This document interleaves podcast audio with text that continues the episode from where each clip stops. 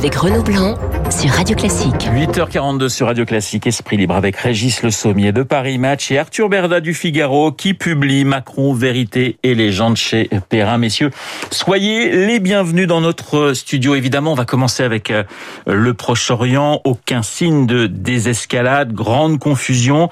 Régis, vous connaissez très très bien cette, euh, cette région. J'ai une question toute simple. Comment vous sentez l'évolution des choses? Est-ce qu'on est parti pour une guerre entre Israéliens et Palestiniens? opinião? Euh, à ce stade, c'est difficile de, de, de prévoir, etc. Enfin, de pouvoir prédire vraiment. Moi, je suis pas devin et, et le conflit israélo-palestinien, on le sait, était un conflit qui était un petit peu euh, de, revenu au second plan hein, euh, de, dans ces dernières années, avec euh, tout ce qui a pu se passer en Syrie, en Irak, etc.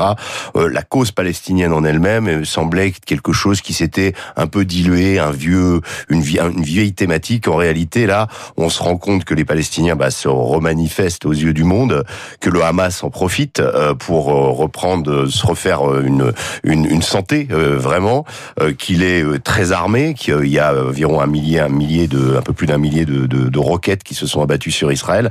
Il y a quand même des nouveautés aussi et des signes inquiétants par rapport à votre question. C'est le fait qu'il y a eu un embrasement chez les Arabes israéliens. Oui, c'est assez, nouveau. Des, des émeutes et des affrontements entre juifs et arabes dans certaines villes israéliennes. donc là, il y a euh, voilà. Et puis ce, matin, euh, cette annonce, euh, pas annonce, justement de l'armée israélienne qui rentre dans Gaza et puis ensuite qui dément être rentrée. Exactement. Alors ça, ça c'est vraiment le signe de l'escalade. En, en, tout état de cause, vous savez, il y a une, une, expression qui est assez abominable, je trouve, qui est souvent utilisée par les militaires israéliens à propos de Gaza, qui est il faut tondre la pelouse. Euh, et tondre la pelouse, ça veut dire aller à Gaza, enlever les armes, tuer les chefs du Hamas, etc., et ensuite repartir. Parce qu'il y a toujours cette espèce de régularité.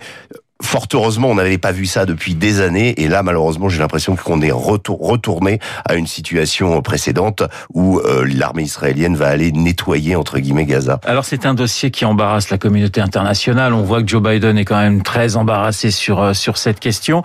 Euh, Arthur, dans votre Arthur Berda, dans ce livre, Emmanuel Macron, vous, vous, parlez justement de du chef de l'État et de la réelle politique sur cette question du, du, du Proche-Orient.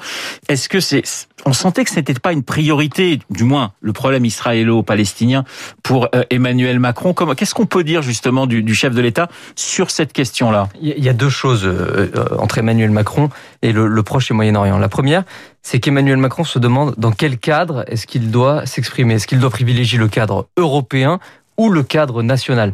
Or, la voix de la France sur la question du conflit israélo-palestinien est totalement galvaudé et inaudible, notamment depuis le quinquennat de François Hollande, où les différents, euh, j'allais dire plans de paix, les différents projets de plans de paix se sont soldés par des, des catastrophes euh, absolues et euh, totalement ratées. La deuxième chose dans cette question, c'est qu'Emmanuel Macron, vous avez raison de dire que cette question n'était pas à la, à la prioritaire dans son agenda. La meilleure preuve, c'est quoi? C'est qu'il n'a jamais fait de voyage officiel en Israël. Il s'est rendu une seule fois en Israël, c'était début 2020, avant la crise du Covid c'était pour la commémoration des 75 ans de la Shoah. Mais ce déplacement-là, ça n'était pas ce qu'on appelle en langage diplomatique un voyage officiel. Et donc, Emmanuel Macron a certes reçu Benjamin Netanyahou, Mahmoud Abbas à plusieurs reprises à Paris, mais il n'a jamais eu d'échange sur place avec ses homologues. Et cette, euh, je me souviens de ce voyage de, Benjamin Netanyahou en, en, France, justement, au moment où les États-Unis reconnaissaient Jérusalem comme capitale, on sentait une tension assez forte entre Emmanuel Macron et le Premier ministre israélien, Régis. Oui, mais une tension qui s'est soldée, comme vous le, dites, par euh, une, un sentiment d'impuissance un sentiment de regarder les choses se dérouler, de ne pas pouvoir être initiateur de choses. Je crois qu'Emmanuel Macron, alors je ne sais pas si on, si on sera d'accord, mais euh, Emmanuel Macron est quand même euh, quelqu'un qui a euh, qui a voulu, qui veut reprendre pied au Moyen-Orient. Il veut reprendre pied Notamment, il l'a fait, il l'a démontré à travers la, crise libanaise. Il est toujours à l'offensive. Il s'est rendu au Liban quand il y a eu cette explosion au cœur de Beyrouth. Et, on sait que voilà, il y a des attaches particulières avec le Liban. Donc il y a le dossier libanais. Euh, maintenant, pourrait-il peser et la France pourrait-elle trouver une sorte de voie médiatrice, comme le, suivant l'expression de, de, Dominique de Villepin, c'est-à-dire cette espèce de puissance euh, bienveillante qui vient s'interposer, faire des propositions quand, entre deux adversaires, une sorte de tradition diplomatique française on voit pas très bien aujourd'hui où il peut peser et où il a des leviers. Mais en tout cas, ce serait une initiative heureuse. Je pense que la France se signale de cette façon dans cette région. On se rappelle que les, les accords d'Oslo, ça date de 1993. C'est quand même assez assez incroyable. L'exportation du conflit en France, c'est une grande question. C'est une question politique, Arthur. Forcément, on a vu ces manifestations pro-palestiniennes qui devaient se dérouler samedi à Paris, qui donc ont été euh, interdites par par le gouvernement. C'est une vraie crainte, justement, cet, cet embrasement. Je mets des guillemets quand même embrasement, mais c'est ce, que ce conflit puisse euh, avoir des répercussions en France. Bien sûr, c'est euh, une vraie crainte. Cette crainte, elle est fondée, Renaud Blanc. Ça fait une vingtaine d'années qu'à chaque embrasement dans, le conflit israélo-palestinien, il y a une importation euh, en France de, ce conflit, une importation qui est totalement euh, déformée et galvaudée d'ailleurs, mais il est importé en France. Euh, ça a été le cas, et notamment c'est ce qui a motivé la décision de Gérald Darmanin, le ministre de l'Intérieur, de demander et d'obtenir l'interdiction de la manifestation pro-palestinienne samedi à Paris. Ça a été le cas en 2014, où souvenez-vous, la synagogue de la rue de la Roquette a été attaquée, où il a été crié mort aux juifs dans les rues euh, de Paris, où on a eu des affrontements communautaires à Sarcelles. Et donc, oui, il y a une crainte de cette importation.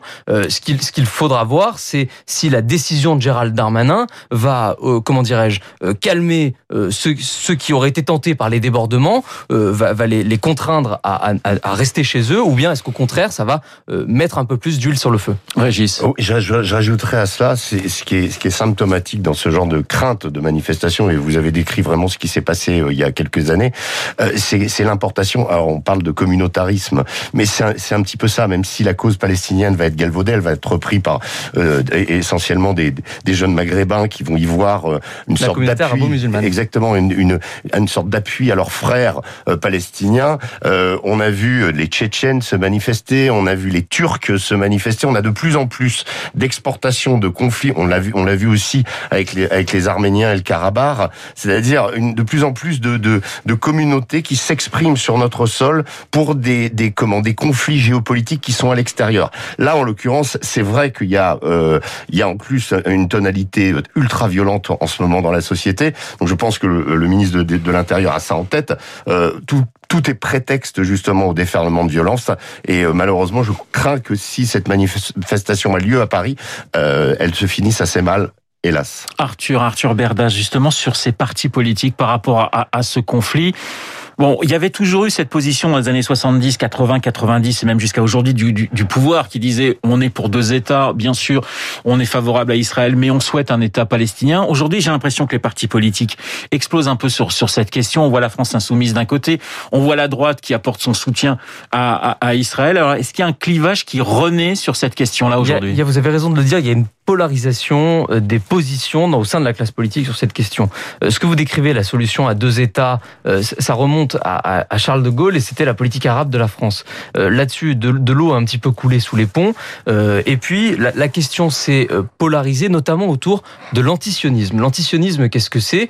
D'après Emmanuel Macron, ce sont ces mots, c'est la forme réinventée de l'antisémitisme. En gros, c'est selon Emmanuel Macron, c'est une forme de paravent pour dissimuler de manière un petit peu poli euh, une forme d'antisémitisme. Tout le monde n'est pas d'accord avec lui en lui disant l'antisémitisme et l'antisionisme, ce n'est pas la même chose. C'est pour ça que je, je, me place du point de vue d'Emmanuel Macron. Euh, ça avait été porté par Manuel Valls à Matignon en son temps, ça a été repris par Emmanuel Macron à l'Élysée, ça a été le premier président de la République, Emmanuel Macron, à faire ce signe égal entre antisionisme et antisémitisme, au point qu'il a adopté euh, au nom de la France la définition de l'IHRA qui fait ce lien entre antisionisme et antisémitisme. Et je crois que c'est principalement là-dessus qu'aujourd'hui les positions se polarisent et qu'on a en effet non seulement un clivage, mais même une opposition et un affrontement entre la partie gauche et la partie droite de l'échiquier politique. Régis, pour vous, c'était une erreur justement de, de, de, de, confondre. Euh, alors effectivement, beaucoup d'antisionistes sont antisémites, mais, mais les mots ont un sens. Les mots ont un sens. Puis historiquement, il y a une réalité de l'antisionisme qui est euh, politique. Euh, il y a même aussi des, des, des, des, juifs qui sont antisionistes. Enfin, je veux dire, c'est pas simplement une histoire de d'antisémitisme. Et je pense que c'est bien plus profond que ça. C'est la, la, question en fait, c'était je pense, dans, dans, la, dans la bouche d'Emmanuel Macron, de, une sorte de, d'effectuer une sorte de, rapprochement aussi d'Israël. Il y avait, il y avait ça nettement. Et, et, il le dit lorsqu'il reçoit Benjamin Netanyahu pour la commémoration de la rafle du Veldiv. Oui, oui, donc il, il, donne des signes également, mais à l'époque, c'était aussi ce que faisait Donald Trump, souvenez-vous, avec le déplacement de, de, l'ambassade des États-Unis de Tel Aviv à Jérusalem. Il a donné beaucoup de signes allant dans le sens de la politique de Netanyahou. Euh, moi, moi, je voudrais quand même revenir sur sur cette histoire de, des deux de, des deux États, puisque euh, euh, comment le, two-state solution, comme on dit, ça fait quand même des années qu'on entend. Alors là, il y a euh, une révolte palestinienne, il y a une que certains du côté juif qualifient d'agression, mais mais mais c'est on ne voit pas le début du commencement de l'établissement d'un de deux États. Ça reste toujours complètement illusoire, et les Palestiniens qui ont une démographie galopante restent dans un état végétatif. Ils ne sont pas vraiment, euh, voilà. Et le problème palestinien n'a pas été traité. On, s'est imaginé qu'il avait été euh, digéré d'une certaine façon. On s'est imaginé que ça n'allait pas exploser. Euh, également aussi, il y a le, le, le problème du de palestinien et ça, c'est euh, renvoie aussi le monde arabe à lui-même. beaucoup de beaucoup de, de, de pays à, à, travers les Émirats Arabes Unis, comment se sont rapprochés d'Israël à, à l'initiative des Américains et de euh, et, et du, du, chef du, du, du Mossad. Euh,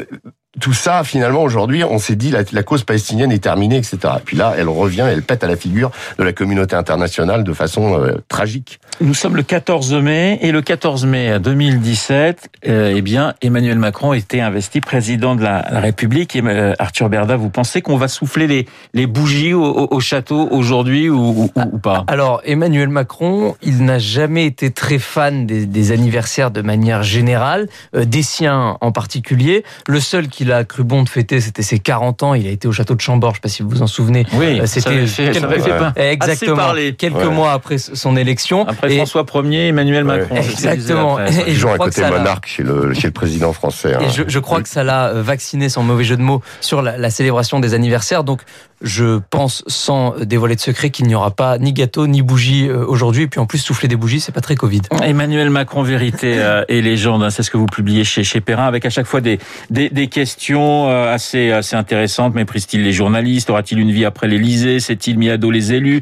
Est-il arrogant? A-t-il trahi François Hollande? Etc. etc. Je vous demande trois adjectifs, euh, Arthur, pour définir Emmanuel Macron. J'avais demandé trois adjectifs à Jacques Attali pour définir François Mitterrand il y a quelques minutes. Ah, c'est compliqué de alors comment je, vais vous répondre? Peut-être qu'on va dire qu'il est euh, euh, ambitieux et parfois trop pressé et euh, intelligent et parfois trop sûr de lui. Voilà, ça en fait quatre, mais c'est pas mal. Euh, Régis, vous êtes d'accord avec C'est en même temps. Avec cette euh, définition? euh, Oui, je, je, je, suis assez d'accord. Ambitieux, c'est sûr, mais avec une pointe d'arrogance aussi. Et ça, ça, ça, lui a coûté beaucoup, notamment dans son rapport. C'est un chapitre dans le livre d'ailleurs. C'est un chapitre effectivement. Son, son rapport avec les Français, c'est le, le, le, problème fondamental d'Emmanuel Macron, c'est ce contact. Il a voulu l'initier, il aime aller parler aux gens, mais il a, une, il a un ton parfois euh, euh, très professoral. Mais c'est très compliqué voilà. le, le, ton d'un président de la République, Arthur, parce que si vous êtes, si vous n'avez pas le ton justement un peu cassant et arrogant, on vous le reproche comme euh, comme euh, à François Hollande, et quand vous l'êtes trop, on vous le on vous le renvoie en, en, en pleine figure. Vous parlez effectivement du, du nouveau monde hein, dans, dans, dans votre livre. Est-ce que ces élections régionales qui se profilent euh, en juin, c'est la revanche de l'ancien monde sur le nouveau monde? Ces élections régionales des 20 et 27 juin, elles vont confirmer euh, deux euh, légendes qu'Emmanuel Macron a voulu présenter comme des vérités.